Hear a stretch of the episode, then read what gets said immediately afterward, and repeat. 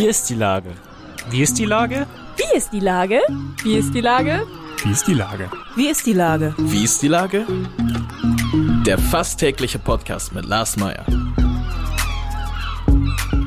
Wie ist die Lage? Unser fast täglicher Podcast als Kooperation von der Mopo und der Gute-Leute-Fabrik spürt tagesaktuellen Fragen nach. Mein Name ist Lars Meyer und ich rufe fast täglich gute Leute aus Hamburg an. Unser Partner, der das in dieser Woche möglich macht, sind die Second-Hand-Kaufhäuser der Stadtreinigung Hamburg von Stielbruch. Hamburgs größte Schatzkisten in Wandsbek und Altona sind ideal für die kalte Jahreszeit mit einer großen Auswahl an Spielen, Musikträgern und Dekoartikeln. Vorbeischauen, stöbern und seinen Schatz finden. Das war Werbung. Herzlichen Dank. Heute befrage ich die Autorin Adrienne Friedländer. Ahoi, Adrienne. Ahoi, guten Morgen, Lars. Liebe Adrienne, du bist Autorin, machst gerade eine Ausbildung zur Traurednerin, belegst in deiner Freizeit Drehbuchkurse und spielst Golf. Bist Mutter von vier Söhnen auch noch. Kennst du das Wort Langeweile? Nein, zum Glück überhaupt gar nicht. Ich glaube, das habe ich noch niemals diesen Zustand überhaupt kennengelernt.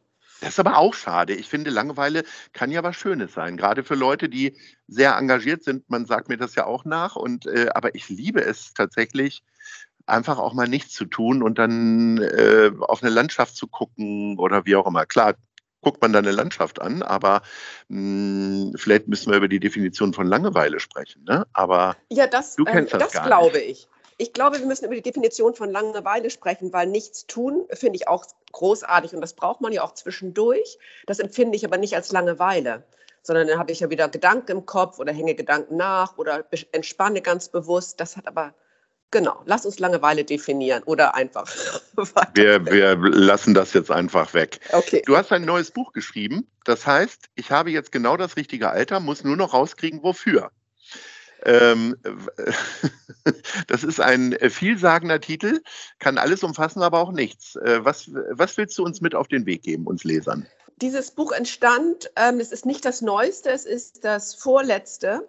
Mhm. Und es entstand ähm, aus der Idee, ein Frauen-Mutmacherbuch zu schreiben. Ich bin damals so vielen Frauen begegnet und tue es auch heute noch immer wieder, die so entmutigt sind. Nach Scheidung, nach nach Verlusten, Kindererziehung, Krankheiten, die irgendwie Umzüge, also Jobverluste. Ich, bewege, also ich begegne immer wieder Frauen, die entmutigt sind nach Brüchen und dann sich zurückziehen ins Schneckenhaus und sich nicht mehr hinauswagen.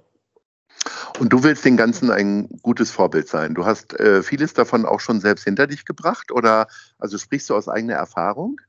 Genau. Dass du auch mal so eine Phase hattest? Ja, natürlich. Ich, ähm, ich spreche aus eigener Erfahrung. Ich bin zweimal geschieden. Ich weiß, dass man in manchen Lebenssituationen mit vielen Sorgen und Problemen kämpft. Nur ich glaube, dass Rückzug immer der falsche Weg ist, weil er keinerlei Option für eine glückliche Wendung bietet.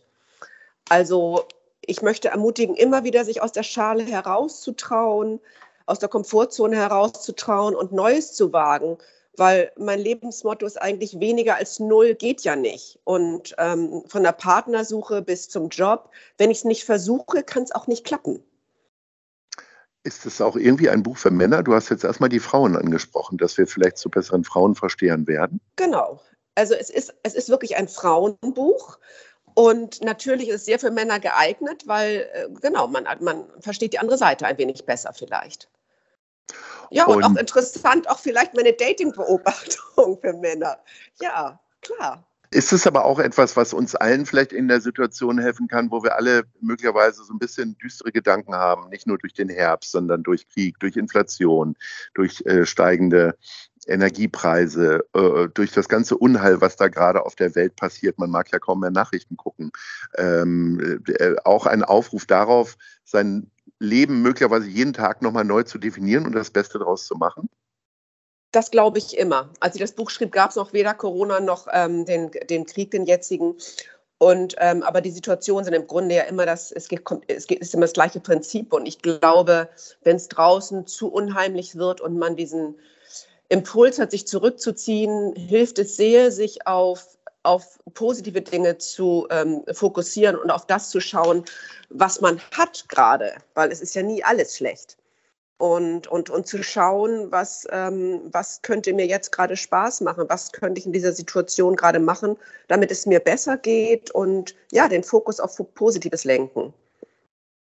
Was glaubst du denn, warum hast du das vor allen Dingen für Frauen gemacht? Äh, äh, hast du eine Ahnung möglicherweise, dass vor allen Dingen Frauen sich dann so einigeln nach so Brüchen im Leben, egal ob Jobverlust oder äh, Partnerverlust? Ähm, das kann ich nur erahnen, weil ich tatsächlich ähm, als Frau selber und auch von Freundinnen und anderen Frauen in meinem Leben mehr mit Frauen zu tun habe und das mehr beobachte. Ich möchte niemals ausschließen, dass Männer sich auch einigeln und zurückziehen. Das, das kann ich einfach nicht so gut beurteilen. Ich habe das Gefühl, dass Männer pragmatischer wieder rausgehen, aber das ist jetzt eine Theorie. So, jetzt bist du zweimal geschieden. Ähm, erzählst du das den Leuten, äh, wo du äh, die äh, Rede auf einer Hochzeit äh, erhalten wirst oder verschweigst du das lieber? Na, ich glaube, ähm, dass ich geschieden bin, ist ja nichts, was ich jetzt an die große Glocke hängen möchte, oder aber auch nichts, wofür ich mich schäme, weil es einfach passieren kann. Mhm. Also ähm, ich, ich, glaube total an die Liebe. Ich finde die Männer, die ich geheiratet habe, super toll, auch heute noch. Und manchmal entwickeln sich einfach Lebenswege auseinander. Und das kann einfach passieren. So ist das Leben einfach. Aber deswegen bin ich nicht gegen die Liebe. Ich bin nicht gegen das Heiraten. Ich bin nicht ähm, pessimistisch oder äh, fürs Alleinleben. Nein, ganz im Gegenteil. Ich bin immer noch voller, ja, voller Energie und freue mich riesig auf diesen Job als Traurednerin, weil er alle meine Talente, glaube ich, verbindet und sie auf den Punkt bringt. Dieses ähm, Emotionen in, in Worte zu fassen, Gefühle zu transportieren, in Menschen und ihre Bedürfnisse reinzuhorchen. Das ist alles das, was ich als Autorin schon seit vielen Jahren tue. Und ja, es, es passt einfach wie die Faust aufs Auge für mich. Also ich stürze mich jetzt mit großer Leidenschaft in diese Geschichte. Äh, du bist aber jetzt noch in der Ausbildung. Wie funktioniert sowas? Äh, äh, bist du jetzt einfach immer erstmal bei solchen Gesprächen dabei und beobachtest oder wie läuft das?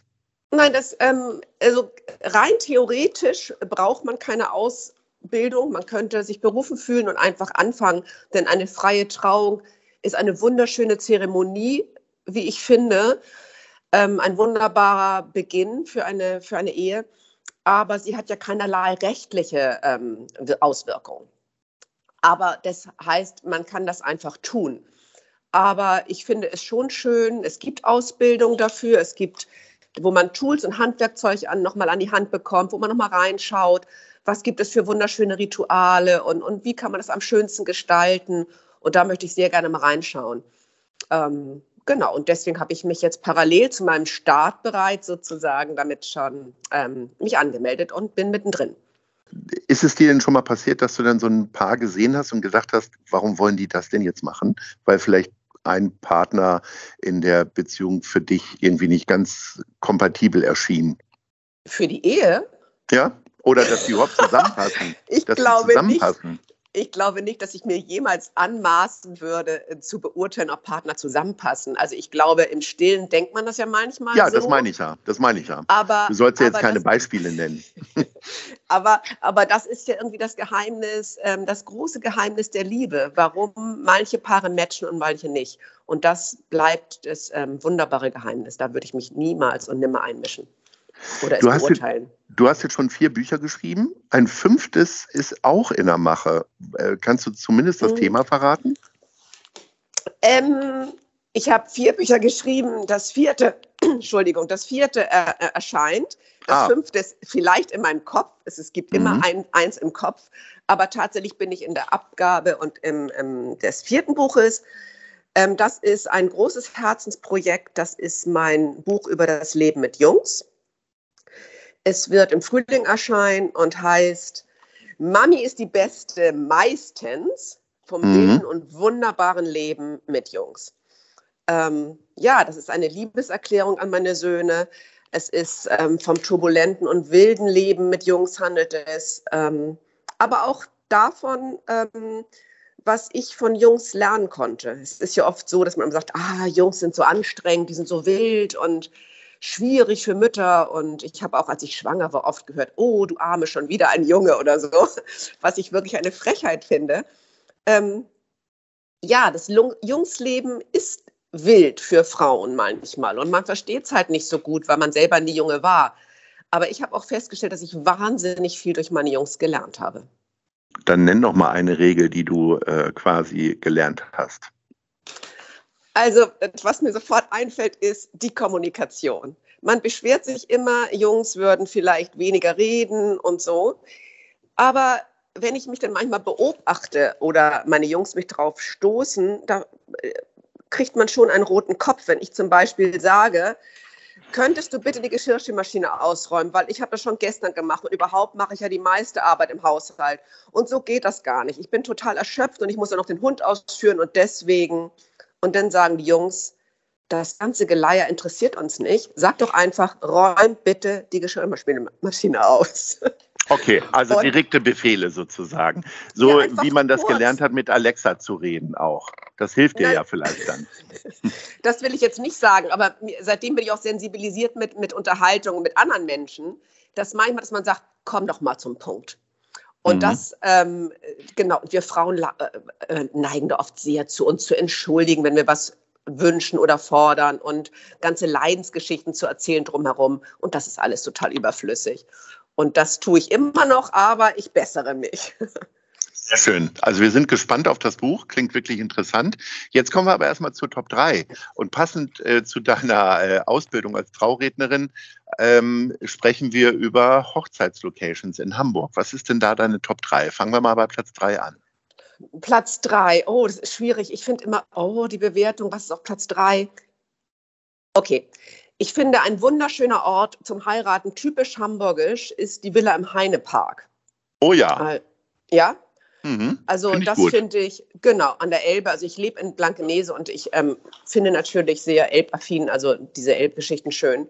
Und das ist, finde ich, eine wunderbare Location.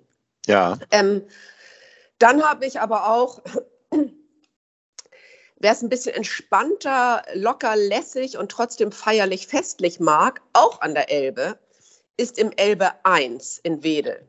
Mhm. Auch da kann man mit Füßen im Sand sich das Ja-Wort geben und finde ich auch ein super schöner Ort, an dem ich hoffentlich auch arbeiten darf. Und ähm, ja, finde ich ganz toll. Und Platz 1 da du das ja schon angesprochen hast, das Golfspielen. Neben, mhm. ähm, das ist draußen im Pinneberg sehr ländlich und da gibt es das Goldschätzchen. Und das Goldschätzchen veranstaltet sehr, sehr viele Hochzeiten und in einem wunderbar romantischen ländlichen Atmosphäre mit einer Eventscheune. Das gefällt mir auch wahnsinnig gut. Das hört sich alles sehr, sehr schön an. Ich bedanke ja. mich für die Tipps, für das Gespräch. Drück dir die Daumen, äh, weiterhin einen guten Umgang mit deinen Söhnen zu haben und sage Ahoi. Ahoi. Tschüss.